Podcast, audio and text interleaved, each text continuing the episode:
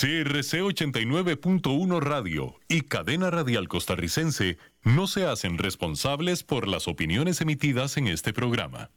Transcomer, puesto de bolsa de comercio, presenta a las 5 con Alberto Padilla.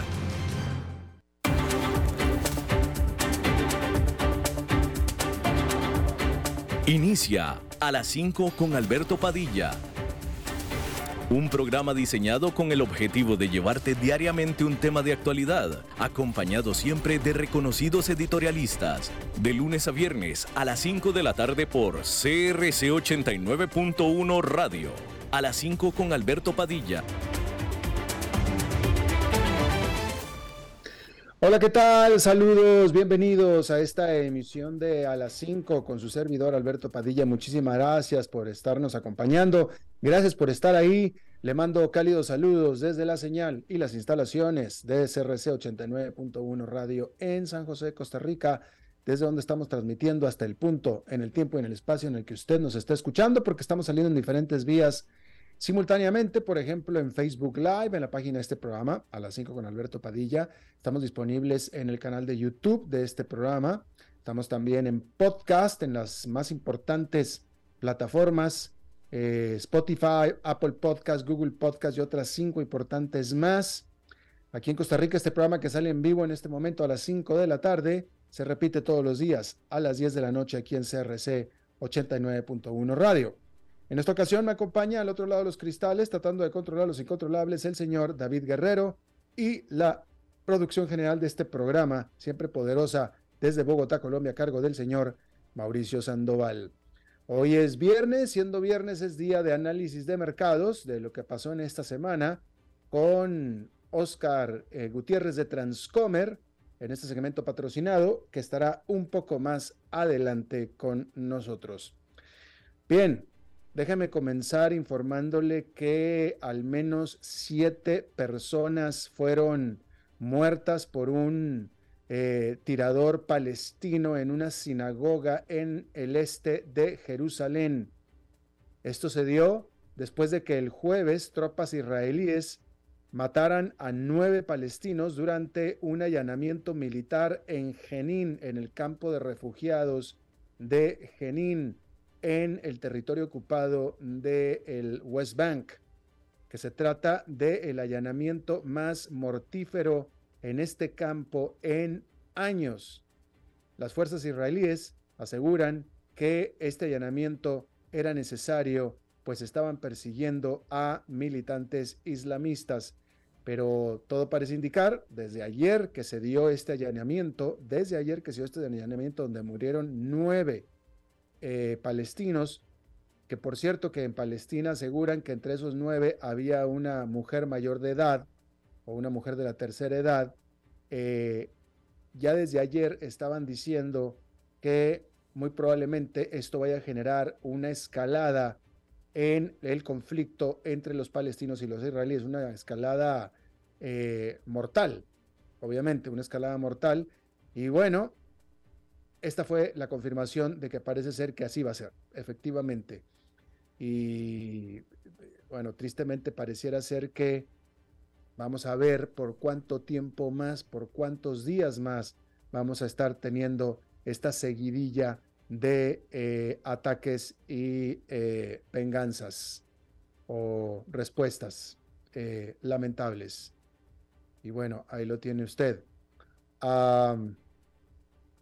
Hay que decir que un grupo de soldados ucranianos llegaron ya a Alemania para comenzar lo antes posible entrenamiento en eh, sobre 40 vehículos de pelea Marder que Berlín había prometido a Ucrania.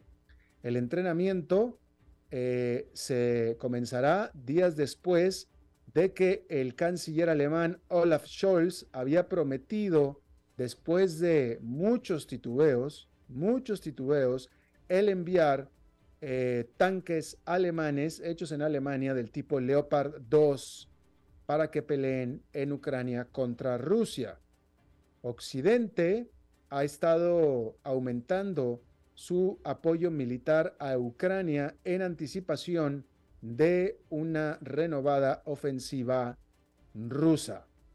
eh, existe esta percepción, esta, pues eso, percepción, porque mientras que tanto Ucrania como Occidente dicen que están esperando un renovado ataque ruso, los informes de inteligencia como tal, es decir, las evidencias, no hay, no, no, no lo indican, no lo apuntan. Eh, digamos que el lado teórico de la inteligencia dice que así tendría que ser, que se debe de esperar un renovado ataque militar por parte de Rusia, sobre todo en ciernes del primer aniversario de eh, la invasión.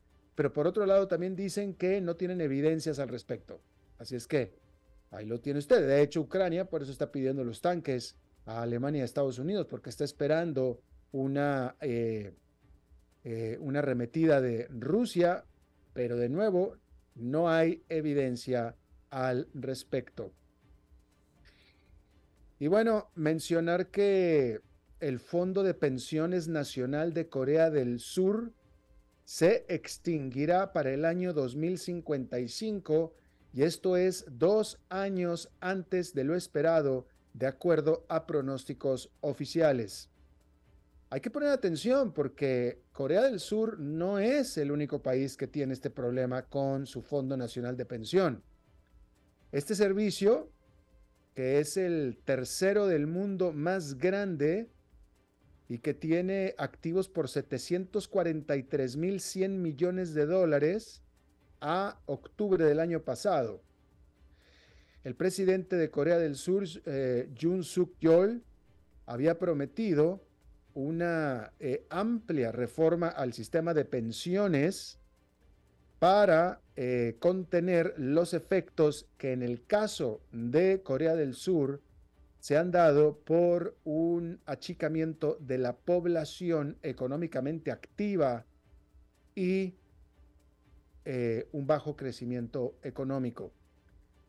Y de nuevo, el caso de Corea del Sur es muy llamativo por el tamaño del fondo de pensión, pero no es el único país que está teniendo este problema.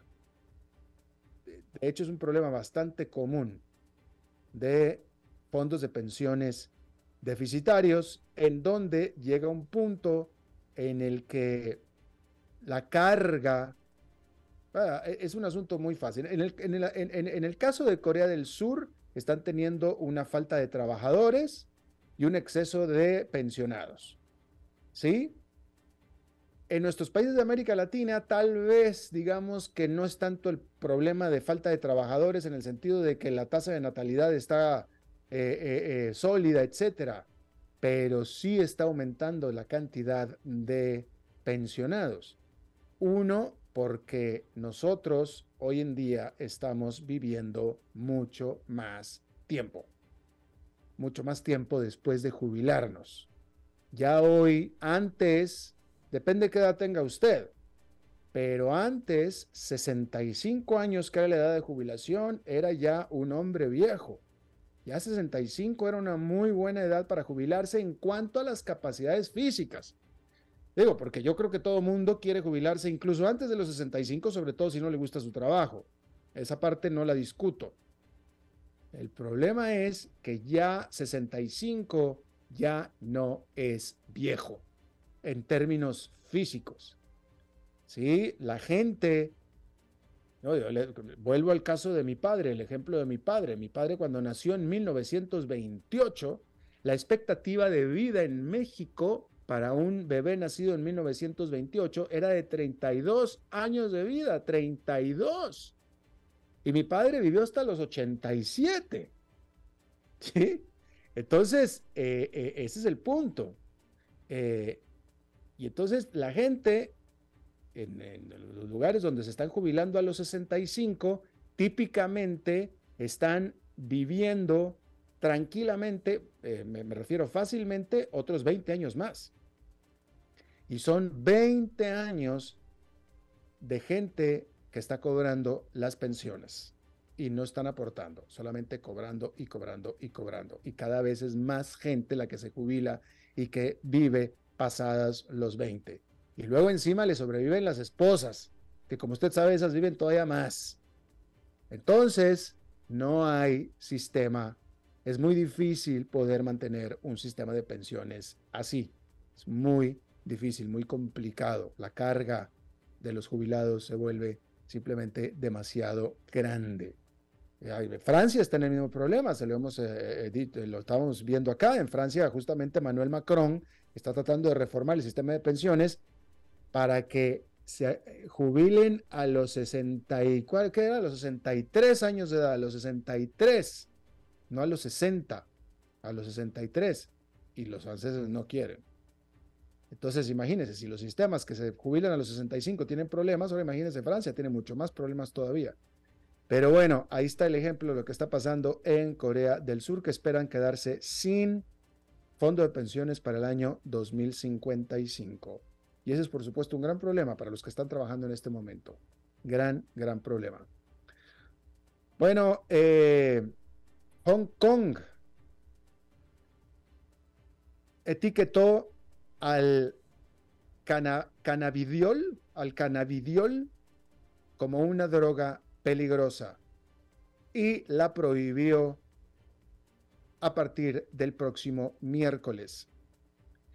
El cannabidiol es en realidad el CBD, el CBD, que es eh, un compuesto de la marihuana no psicoactivo que ha mostrado señales prometedoras de reducir, la ansiedad y el dolor. Eh, que, es, que cada vez se ha estado usando más, cada vez se está usando más en forma de pastillas. Eh, y también en Hong Kong está disponible en barras en las tiendas, en barras como barras de, poder, por ejemplo. Eh, la manufactura y el tráfico de CBD en Hong Kong puede acarrear una pena máxima de cadena perpetua y 639 mil dólares de multa aparte. Y la posesión del CBD también será castigada.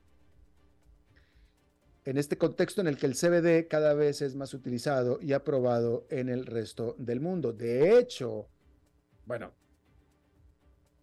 de hecho, las aprobaciones que se han estado dando en nuestros países en América Latina y Estados Unidos es precisamente por el CBD, precisamente por el CBD, por su capacidad de eh, relajamiento y de eh, ayuda para el dolor. Eso es precisamente por la razón por la cual se ha estado aprobando eh, la marihuana o el CBD, que muchas veces también le dicen marihuana. Pero el CBD no es Bueno, no sé, la verdad que no sé, no soy experto. No, soy experto, pero cuando dice que el CBD es un compuesto no psicoactivo, yo entiendo que no, que no es el compuesto de la marihuana el que te pone high, el que te, el que te da el viaje. Estoy interpretando eso en esta nota. No soy experto, la verdad. Y la verdad es que no, no soy asiduo de marihuana, así es que tampoco lo puedo decir. Pero si algo, si, si, he entendido lo que me han explicado, la marihuana tiene dos elementos, el elemento que te pone high y el elemento que relaja y que quita el dolor. Y ese es el CBD. Y eso es por lo que se ha aprobado la marihuana o el CBD, que, muchas veces le dicen marihuana también. Bien, ah, hay que decir que eh, bueno, pues esta, esta nota en un escándalo industrial de proporciones épicas que se está dando en la India, donde uno de los grupos industriales más grandes de lo que es un país muy grande industrial está en serios, serios problemas. Y en esta ocasión se está informando que más de 50 mil millones de dólares se desvanecieron en valor del conglomerado de, de Gautam Adanis, días después de que la firma de investigación eh, Hindenburg Research, que estaba eh, apostando en corto o vendiendo en corto acciones de Adani, acusara a la empresa de fraude. Vamos a ver si más adelante Oscar Gutiérrez nos explica exactamente qué era lo que estaba haciendo Hindenburg Research con este venta en corto, él es el experto, Oscar, en, estas, en estos tecnicismos. Bueno, hay que decir que el precio de las acciones del grupo Adani o de empresas Adani, que es el, eh, eh, el emporio insignia de este que es el hombre más rico de la India, empresas Adani, se desplomaron 17% solo esta jornada de viernes. Aún así, la firma procedió con la subasta de acciones con la cual está pretendiendo recaudar 2.500 millones de dólares. Y, por supuesto, que ha estado llamando al reporte de Hindenburg como engañoso y malicioso. Eh, sin embargo, en teoría, en teoría, el reporte de Hindenburg tuvo que haber estado muy bien sustentado para poder eh, eh, reportarlo. Es decir, reportó. En teoría, no especuló, no opinó. Literalmente reportó. Tuvo que haber entregado pruebas. Eh, y esa es la información que tenemos. Bueno, bueno, el, presidente, el CEO de Goldman Sachs, Goldman Sachs siendo uno de los bancos de inversión más importantes de Wall Street, el, ciertamente el más renombrado, el eh, presidente de Goldman Sachs recibió pues dos malas noticias. No, no es cierto, no, recibió una buena y una mala noticia. La mala noticia es que su compensación del año pasado fue un 30% menos con respecto al 2021. Ganó un 30% menos. Imagínense usted, imagínense usted que le hagan una rebaja salarial del 30%. Bueno, si me está escuchando español, si me está escuchando en un, si me está escuchando usted y es usted latinoamericano, muy probablemente usted sufrió una rebaja, bueno, muy probablemente perdió el trabajo o muy probablemente sufrió una rebaja del 50% de su salario. Entonces usted sabe lo que le hablo. Pero imagínense, 50% es brutal, 30% es muy fuerte también, por supuesto. ¿Sí? Y esa es la mala noticia que recibió el presidente de Goldman Sachs. La buena noticia es que aún así, con este 30% menos que recibió, aún así recibió 25 millones de dólares de compensación el año pasado. ¿Sí? Este recorte se dio en medio de un desplome en la actividad de inversión en el banco. Bueno, una serie de, desplomes que tuvo en diferentes divisiones del, del, banco, incluyendo eh, eh, el área de eh, créditos al consumo y por supuesto el área de fusiones y adquisiciones, que las empresas simplemente no están comprando ni adquiriendo ni fusionándose. Y todo esto le causó un fuerte golpe a las utilidades de Goldman Sachs y de ahí se deriva el golpe salarial al presidente del banco. Hay que decir que los jefes también del JP Morgan Chase y del Morgan Stanley, otros dos bancos de inversión, y con ellos se juntan los tres más grandes de Wall Street, los dos, estos tres, eh, bueno, los dos, los dos, los jefes de JP Morgan y de Morgan Stanley son diferentes. Uno es JP Morgan Chase y el otro es Morgan Stanley. Y entre los dos hicieron 30 millones de dólares el año pasado. Obviamente, como los números indican, el de Goldman Sachs hizo casi lo mismo que hicieron sus otros dos competidores. Eh, bueno, rápidamente mencionarle que eh, el presidente Joe Biden nombró a Jeff Sientz como su nuevo jefe de gabinete, que reemplaza a Ron Klein, que renunció. Eh, Jeff Sientz es un empresario. Él es socio de una cadena muy conocida en Washington, D.C., que vende bagels. ¿Sabe usted lo que son los bagels? Bagel Imagínese, a lo mejor la manera más simple en que se lo puedo decir, imagínese usted una dona, pero pues salada. Es un pan, tipo, un pan en forma de dona, básicamente, y se come pues como pan con, en, emparedados, etcétera, un bagel. Eh, y bueno, eh, este hombre, Sientz, eh, coordinó, fue quien coordinó la respuesta al COVID-19 de la administración de Joe Biden. Y este cambio del jefe de gabinete, que es un puesto clave en la Casa Blanca, se da en un momento bastante delicado en el que el presidente está bajo fuego por su manejo o mal manejo de documentos clasificados que se encontraron en su residencia particular. Eh, al momento en el que su partido, el Partido Demócrata, se está eh, alineando y también el presidente a la próxima elección en la que se espera que Joe Biden anuncie su reelección. Por cierto, que bueno, esto es lo de Biden es tan solo el, eh, uno más de los que se le encontraron estos famosos eh, eh, documentos clasificados en su casa, porque ya son Donald Trump, expresidente, Biden cuando era, esos documentos era de cuando él era vicepresidente, y también de Mike Pence, el pasado vicepresidente, que era vicepresidente de, de Donald Trump. Todos ellos se les encontró o descubrieron que tienen papeles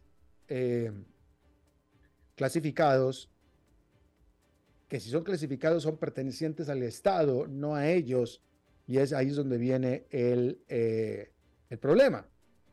Entonces, el papel clasificado, un documento clasificado, no pertenece al Estado. Y si tú lo tienes en tu casa, entonces lo robaste. Ahí, ahí por lo pronto, ahí, ahí tenemos un problema. Pero luego aparte está el contenido del papel. ¿Y qué se pudo haber hecho con ese, con ese contenido? Ahí está. Pero el punto que le quería hacer es que a partir de todo esto, ya los archivos nacionales o el Archivo Nacional de Estados Unidos ya envió comunicados a todos los presidentes, bueno, mejor dicho, expresidentes y ex vicepresidentes vivos de los Estados Unidos para que revisen sus cajones, literalmente, que revisen sus cajones por papeles clasificados, literalmente. Bien, déjame comentarle que, ¿sabe quién está cumpliendo 100 años de edad? 100 años de edad está cumpliendo el lugar más feliz del mundo.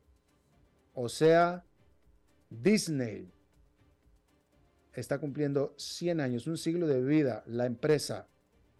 Este viernes comenzaron las celebraciones de la empresa por su primer siglo de vida.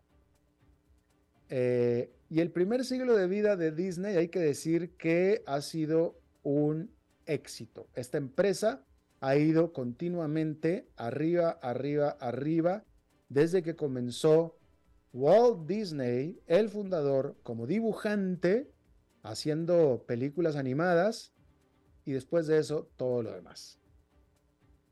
Los parques, etcétera, etcétera. Eh, y ha sido un tremendo siglo de vida tremendo. Es una de las, o sea, cómo empieza todo con una persona y hoy en día es una de las empresas más grandes del mundo.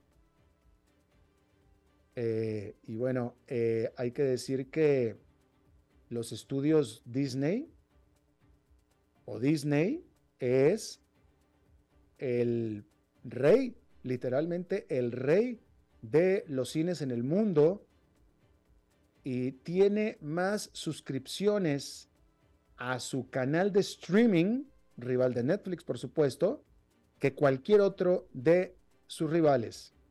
Ya sobrepasó a Netflix. Y por supuesto que sus parques de diversiones alrededor del mundo están otra vez ya llenos de visitantes cuando estuvieron varios años totalmente vacíos. Sin embargo, sin embargo, hay que decir que la sala del consejo de Disney no está tan en modo de celebración, ¿sí? Porque cada vez menos personas está viendo películas en el cine, en las salas de cine y también a través de televisión por cable. Que no es lo mismo que internet, acuérdese, que no se le olvide. seguramente usted tendrá cable. A mí de pronto se olvida porque yo hace 10 años que no tengo cable. Pero aunque uno de todos ve la película y la televisión, hay una diferencia entre verla por internet que por cable. Y en el caso del cable, es uno de los principales negocios de Disney. pero también la venta de películas al cine o a los cines, a las salas de cines. ¿Sí? Eh, y bueno, usted dirá, o uno dirá, que, ok, Disney está perdiendo dinero o se le está achicando el negocio de venta de películas a las salas de cine y las películas o la programación de televisión por cable, pero le está aumentando por el lado del streaming, que esa era la idea de sacar, de meter el Disney Plus, que es el canal de streaming. Y uno diría, bueno, pues entonces una cosa se compensa con la otra. El problema es que no, porque el streaming trae muy poca utilidad, porque hay demasiada competencia, demasiada competencia. Hay que decir que eh, a pesar de el crecimiento tan grande que Disney Plus está teniendo de suscriptores, la empresa está todavía perdiendo más de mil millones de dólares al trimestre en este negocio. ¿Sí? En noviembre, la compañía, y se lo informamos aquí puntualmente, despidió al que fuera su CEO y quien lo reemplazó, que es Bob Iger, ahora eh, está enfrentando a un accionista activista. Hay accionistas pasivos que no se meten, no nada, pero hay otros que son activos y que están demandando cambios. Y uno de estos es Nelson Peltz, que quiere y está exigiendo un asiento en el Consejo de Disney. El problema es que es demasiado grande y puede que se lo quede el asiento.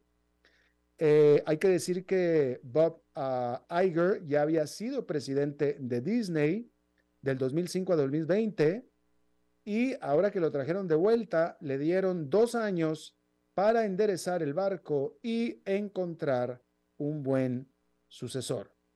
Uno bueno, porque el pasado lo puso él y no salió bueno. Le están dando otra oportunidad. Y bueno, hay que decir que en ese contexto entonces el segundo siglo de Disney está empezando un poco, un poco ajetreado, nada más. bueno, este viernes el gobierno de España, allá los oficiales, oficiales del gobierno de España, se reunieron en una muy publicitada reunión con expertos de violencia doméstica para discutir lo que es un preocupante aumento en los feminicidios, que son los asesinatos de mujeres porque son mujeres. Ha habido nada más en enero en España eh, seis de este tipo de asesinatos, así como la muerte de una niña de ocho años de edad luego de que en diciembre se dieran 11 asesinatos. Hay que decir, desde que empezaron los, eh, a, llevarse estos eh, registros, que fue en, en, el 2003, el promedio anual en España de feminicidios ha sido de 59. Y bueno, se reporta que el gobierno de España está considerando, fíjese esto, uno, uno creería que es como obvio, pero apenas está en consideración, se está considerando el gobierno el permitir a las autoridades el informar a las mujeres abusadas, que han sido abusadas, en el caso de que sus eh, parejas hayan tenido arrestos en antelación relacionados con crímenes violentos. Es decir, que actualmente las autoridades no pueden informar eso a las parejas. ¿Por qué? Bueno, aparentemente es información confidencial, aparentemente. ¿Quién sabe cómo funcionan las cosas en España? Digo, si uno, si uno estuvo en la cárcel en cualquier parte del mundo, prácticamente no puede volver a trabajar en su vida. Prácticamente, ¿no? En España, una mujer puede ser abusada por su pareja y si esa pareja ha sido abusadora antes y ha sido arrestada, se mantiene el secreto. No pueden informárselo a su víctima, es decir, a su pareja, mujer. De acuerdo a la información. Hay que decir, sin embargo, que España ha hecho bastantes esfuerzos para proteger a las mujeres desde 2016, cuando una corte determinó que en un caso en particular, una mujer que, se, no ofreció resistencia física cuando fue violada por seis hombres, significó en ese caso que el crimen no fue violento, porque no hubo violencia, porque la mujer no peleó. Entonces, si no peleó, no hubo violencia. No es que no dijera no, sí dijo no, no peleó. Entonces, como no peleó, no hubo violencia. Y como no hubo violencia, entonces no fue un crimen violento, solamente fue abuso sexual. y la violaron, cinco hombres. Y por supuesto que esto causó estupor en España. Después, con este estupor y con este furor, la Suprema Corte de Justicia encontró, después del estupor y del furor, a estos cinco hombres culpables de violación, ya no de abuso sexual. Todavía no un crimen violento, pero al menos de violación. En el 2020, eh, hay que decir que España registró proporcionalmente menos casos de feminicidio que muchos de sus vecinos, incluyendo Francia y Alemania. Y a diferencia de muchos otros países, España cuenta a cualquier crimen de una mujer hecho por un hombre en donde hubo cualquier sesgo de elemento de género, ¿sí? Que por cualquier motivo haya hecho algún elemento que la mató por cualquier cosa que tenga que ver con ser mujer y ya es automáticamente feminicidio. Bien, rápidamente, déjeme le comento nada más una cosa. Eh, esta semana se informó que eh, Meta aceptó de vuelta o reactivar de vuelta a las cuentas en Facebook y e Instagram del expresidente Donald Trump, eh, el cual había sido sacado de Facebook y de Instagram al día siguiente de el asalto al Capitolio del 6 de enero del año pasado. De hace dos años, discúlpeme. ya Twitter había regresado a Donald Trump a su cuenta en Twitter después de que Twitter fue adquirida por Elon Musk. Sin embargo, la nota es esa. La nota es que Meta, bueno, que Donald Trump fue aceptado de vuelta en Twitter y después ya también en Instagram y Facebook. Esa, esa fue la nota. Lo que no se dijo y no se ha dicho, cuando menos suficientemente, quien lo, quien lo aceptó de vuelta primero fue Twitter. Y usted sabe, Twitter ya fue hace varias semanas. Lo que nunca se dijo, y ahora se, bueno, ahora lo descubrí yo, pero no se no se ha dicho mucho, es que desde que fue aceptado en Twitter de vuelta Donald Trump, no ha enviado un solo Twitter. Él no ha tocado su cuenta de Twitter. Y entonces ahora la pregunta es, si ahora que lo aceptaron de vuelta en Facebook y Instagram, va a usar Facebook e Instagram. Y bueno, resulta que Donald Trump, según los informes, tiene un acuerdo de exclusividad con su empresa de medios, que es donde él, digamos, tuitea. Es la empresa competencia de Twitter, que es social media, que es propiedad del propio Donald Trump, pero Donald Trump tiene un acuerdo de exclusividad con ellos. Entonces, en teoría, está impedido de usar los otros medios sociales si todavía está en eh, Truth Social. Eh, Truth Social Media. Truth Social Media se llama, ¿sí? Entonces la gran pregunta es, ¿por qué? Trump necesita a Facebook y a Instagram si va a estar en campaña presidencial. Entonces la pregunta es, ¿qué es lo que va a hacer? Ahora, por otro lado, eh, si uno mira la actividad de Trump en Truth Social Media, Trump sigue poniendo en redes sociales exactamente la misma información y diciendo las mismas mentiras y afirmando las mismas mentiras que lo llevaron a que lo sacaran de Facebook, Instagram y Twitter. Entonces, una vez, si es que empiece a usar las redes sociales de nuevo, Twitter, eh, Twitter Facebook y, e Instagram, la gran pregunta es cuánto tiempo tardará otra vez de nuevo estas redes sociales en sacarlo si es que se apegan a las reglas que ellos mismos han establecido. ¿Sí? En teoría no debe ser mucho, porque si va a seguir igual, lo van a tener que sacar.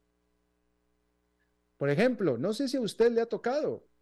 A mí ya me tocó que me, que me castigaran en Facebook una vez. Me tocó una vez que me castigaran en Facebook. Porque yo en mi cuenta de Facebook personal, a un amigo, fue en mi cuenta de Facebook personal donde nada más tengo amigos. Y a un amigo que vive en Estados Unidos, le puse un comentario, este amigo mexicano viviendo en Estados Unidos, y yo le puse en inglés Mexican. Mexican. No lo estaba insultando. Era una broma, no importa, pero, pero le dije Mexican a mi amigo que era Mexican en Estados Unidos. Bueno, pues la palabra Mexican está prohibida. Me castigaron en Facebook. Y eso es a mí. Entonces la pregunta es, ¿cuánto tiempo se van a tardar en volver a sacar a Donald Trump? Pues en teoría no debería de ser mucho tiempo. En teoría. Bien. Vamos a hacer una pausa y regresamos con Oscar Gutiérrez de Transcomer.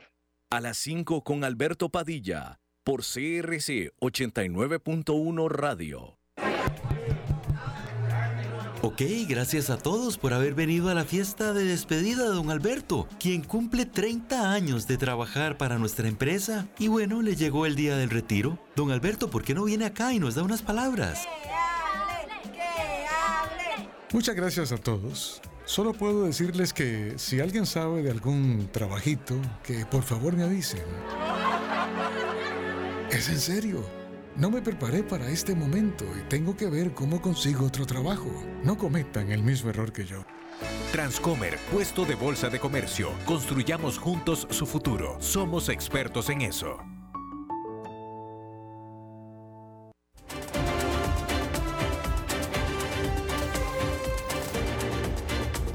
Seguimos escuchando a las 5 con Alberto Padilla.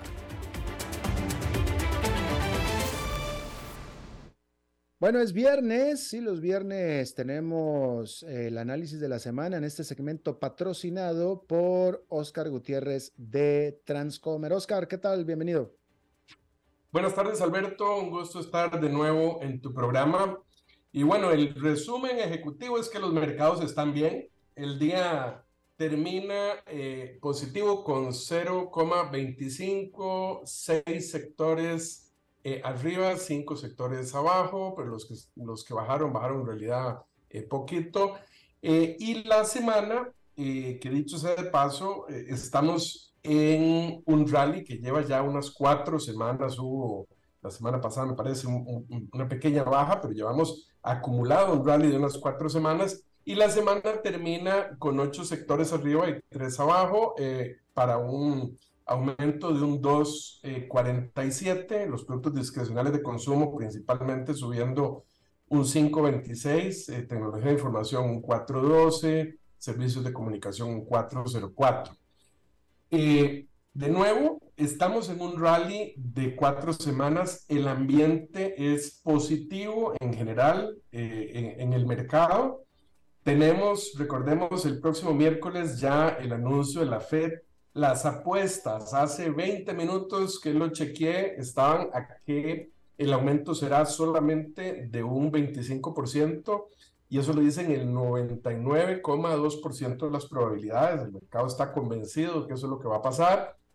Eh, y para el aumento de marzo hay un 82,1% que dice que van a subir un cuarto de punto adicional y un 17,2% que se mantiene igual incluso. Em, se anunció también el día de ayer que el crecimiento del cuarto trimestre eh, del año pasado fue de 2,9%, un buen crecimiento, o sea, la tasa anualizada de crecimiento del trimestre fue esto cuando se esperaba en realidad que esa tasa fuera de un 2,6%. El desempleo, acordémonos que, fue bajo, eh, ¿verdad? Y el, el, próximo anuncio de desempleo será eh, de hoy en 8, el 3 de febrero, y la expectativa, lo que se espera es que esté en un 3,6, o sea, acordémonos que había cerrado en un 3,5 el mes anterior, eh, y que el aumento de salario sea 0,3. Luego, hoy igualmente se anunció el, el, PCE, que es el índice que siempre ha dicho la Reserva Federal, que es el, ven, el que ven más de cerca.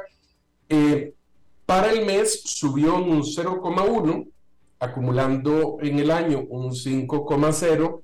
Y también el PCE, igual que, el CPI, se divide, digamos, en, en la inflación total, que incluye todos los sectores, y lo que llaman la inflación central, que es excluyendo eh, las áreas de energía y de comidas, que son las que más sigue la Fed también porque son las que son menos volátiles. Acordemos que siempre la energía y la comida sube y baja, eh, y, y, la parte central es lo que la Fed sigue más como un indicador de cuál es la tendencia a largo plazo. Bueno, la subida en, en, es, en el mes, en esa parte central, eh, acordémonos que esto es para diciembre. O sea, volvemos a tomar datos de diciembre, pero que siempre es el último indicador, digamos, eh, de diciembre. Eh, eh, la subida del mes fue de 0,3 y el año que se completa en 4,4. Entonces, bueno, si la inflación del mes central ahí fue de 0,3, eso es a una tasa anualizada del 3,6. acordémonos también que en el CPI eh, el indicador había sido que en el mes había bajado un 0,1 y que el año eh, había bajado de 7,1 a 6,5 eh, y en la parte central había subido un 0,3 igual. Entonces, otro indicador importante que se mencionó hoy es el sentimiento del consumidor, que igualmente se esperaba que fuera de 64,6 y resultó 64,9. Entonces, todos estos indicadores lo que te están mostrando es eso, que el ambiente está positivo. Y esto es lo que ha venido, creo yo, impulsando un poco este rally que ya eh, lleva cuatro semanas y que yo creo que eh, podría ser, obviamente estar en la, dentro de la cabeza del, del señor Jerome Powell es, es, imposible, pero yo, yo creo que está siendo un poquito más optimista el mercado y te voy a decir cuál es mi razonamiento. Yo, yo creo que eh, el mercado está sobreestimando la importancia que le puede dar Jerome Powell a un aterrizaje suave. Porque estos indicadores lo que te están, lo que te están mostrando es, bueno, la inflación está viniendo para abajo poco a poco, pero estamos teniendo crecimiento, eh, ¿verdad? No ha habido un desplome importantísimo en utilidades, entonces la gente está diciendo, bueno, vamos a, a volver a como estábamos. Yo lo que creo es que y en el fondo, y esto es un mensaje que si uno revisa hacia atrás, lo ha repetido una y otra vez el señor Powell, es vamos a estar hasta el final, vamos a seguir el curso hasta que se resuelva la inflación. Entonces, sí, sí, y además ha mencionado que ya existe evidencia en el pasado que corregir anticipadamente, es decir, eh, eh, corregir y volver a aflojar, digamos, las condiciones en la economía para que siga creciendo antes de tiempo puede ser totalmente contraproducente. Acordémonos que eso fue lo que pasó en los 70 y que llamaban, bueno, el error eh, que se cometió primero, que fue, venía la inflación muy fuerte, y se tomaron algunas medidas, empezó a bajar un poquito la inflación, volvieron a, aflojar eh, la economía, es decir, a, a quitar, digamos, los elementos restrictivos monetarios y eso empujó fuertísimo la inflación y fue cuando Paul Volcker tuvo que subir las tasas de interés hasta un 20%. Entonces, eso es, en mi opinión, lo que el señor Powell no quiere que suceda. Es decir, que, creo que va a tener presión eh, y el mercado está interpretando, bueno, si ya las cosas están mejorando y al mismo tiempo está eh, bajando la inflación, el mercado entonces va a ir bien. Entonces vemos con este rally eh, que lleva cuatro semanas eh, y entonces por eso el mercado incluso ha interpretado que, que, se terminan bajando las tasas a final de año. E, es posible que también estén pensando, bueno, es que, y es posible que igualmente reciba el señor Powell presión de la parte política, ¿verdad? Decir, bueno, si las cosas, si se está controlando la inflación, no provoque, no provoque una, una recesión. Y lo que está indicándose ahorita eh, es, con estas cifras que acabamos de ver, que el aterrizaje suave teóricamente es más posible y que entonces podríamos salir eventualmente del tema de la alta inflación sin necesidad de caer fuerte en una recesión. Yo creo que ese escenario sigue siendo difícil, y, creo que están siendo eh, un poquito más optimistas de la cuenta. Sin embargo, bueno, ya, ya estaremos pronto a verlo. No creo que el señor Powell en la próxima reunión eh, se salga de, de, ese cuarto de punto que ya el mercado espera, pero donde yo creo que sí puede haber algún cambio es en el mensaje. Acordemos que siempre eh, pues dan la decisión y luego a mediodía dan la conferencia de prensa y dan sus opiniones sobre sobre el curso que se va a seguir y ahí es donde yo lo que anticipo es que él va a reiterar eh, de nuevo su, su, su, posición de que, se, de que se tiene que mantener eh, las tasas restrictivas hasta que esté absolutamente claro que la inflación está controlada y no ante el mínimo avance. Por supuesto que si dieran una sorpresa de más bien subir más de cuarto de punto, yo creo que sí se trae eso el mercado abajo inmediatamente. Pero bueno, eso está por verse. Yo creo que la semana entrante eh, tenemos material para, para ver eh, eh, qué sucede. y bueno, no sé si, si, que comentemos eso o también tenía otro tema que quería comentar rápidamente, Alberto. Sí.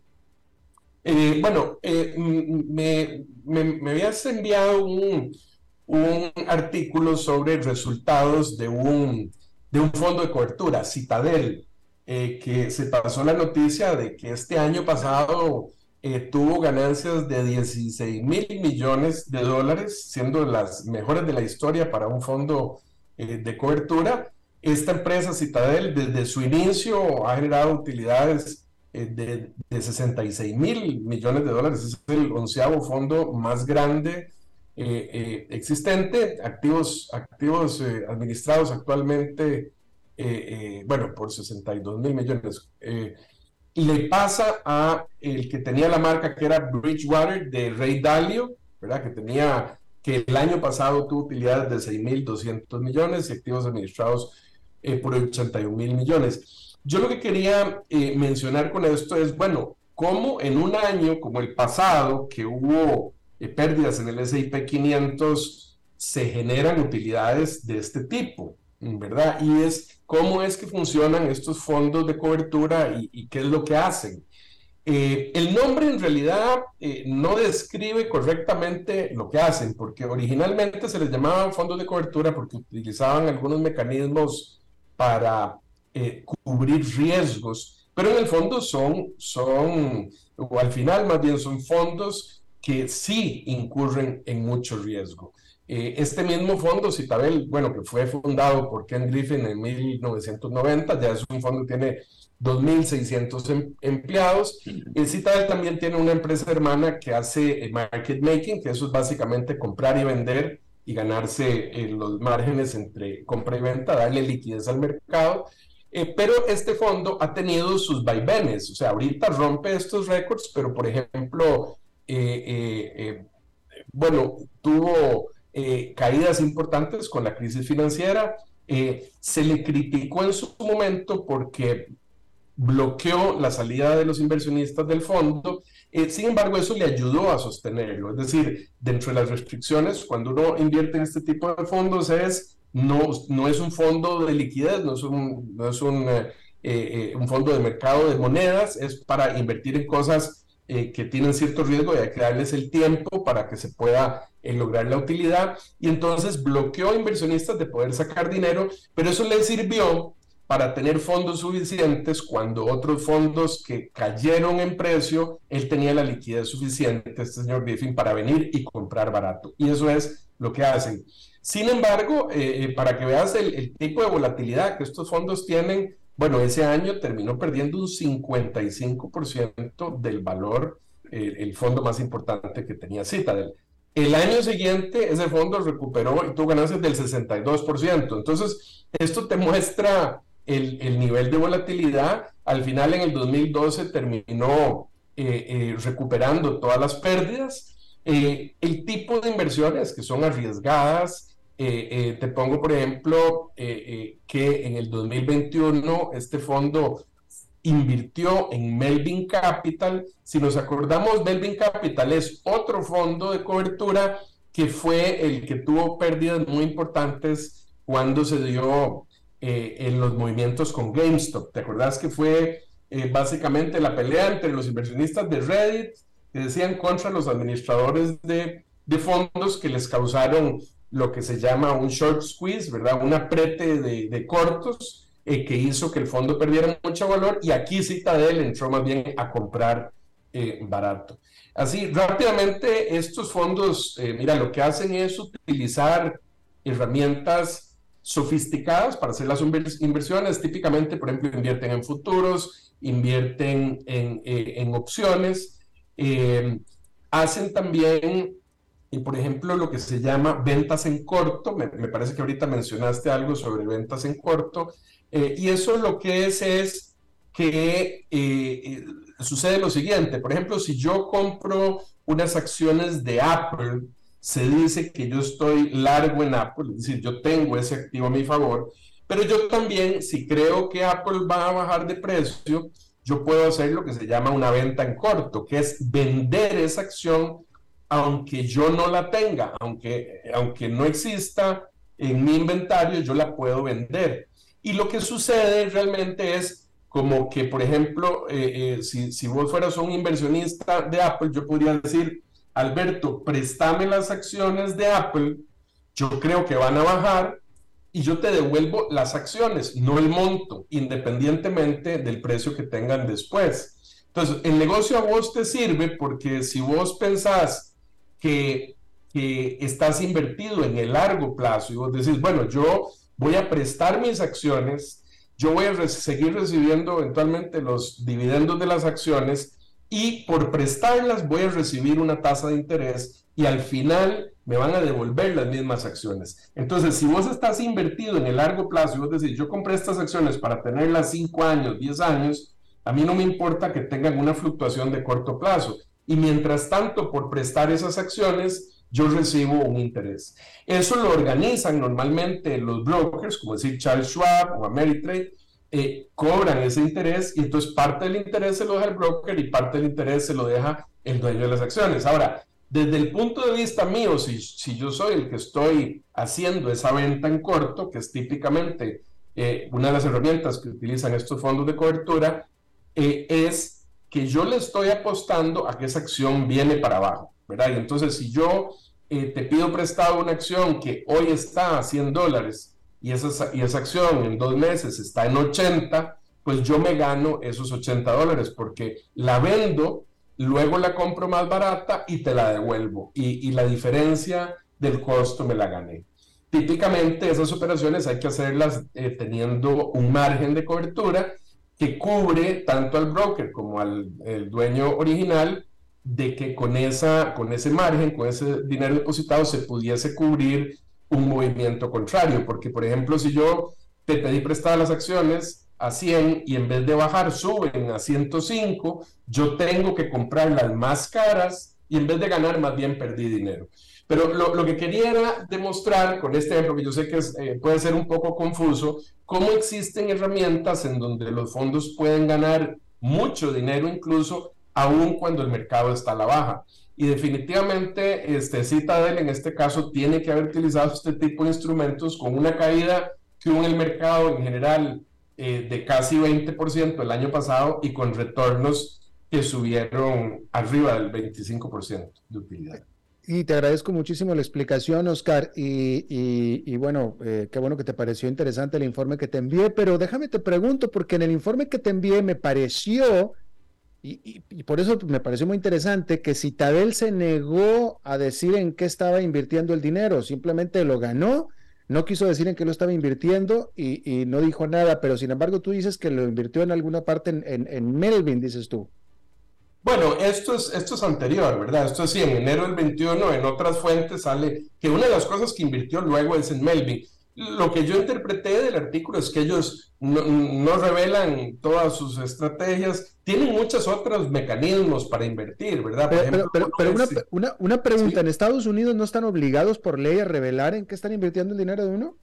Ok, te aclaro que los fondos de cobertura, una de las características es que son menos regulados. Ah. Este, ellos, ellos no son exactamente como un mutual fund, porque, por ejemplo, una de las restricciones es que para entrar ahí tienen que ser solo inversionistas sofisticados, tienen que ser montos altos, entonces tienen más flexibilidad y un poco mm, menos regulación. No sé exactamente los requisitos específicos, pero sí, sí sé decirte que en términos generales son, son, son menos regulados. Ah, eh, eh, eh, Las estrategias de inversión pueden ser un poco más etéreas, ¿verdad? No puede ser que tengan que reportar exactamente lo que hicieron, pero no la lógica que pensaron estratégica detrás de la inversión.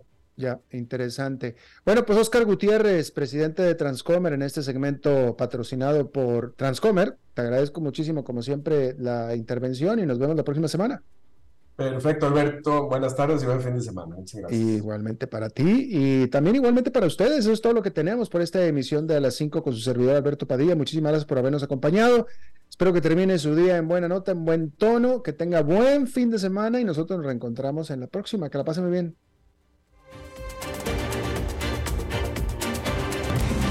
Las 5 con Alberto Padilla fue traído a ustedes por Transcomer, puesto de bolsa de comercio. Construyamos juntos su futuro. Somos expertos en eso.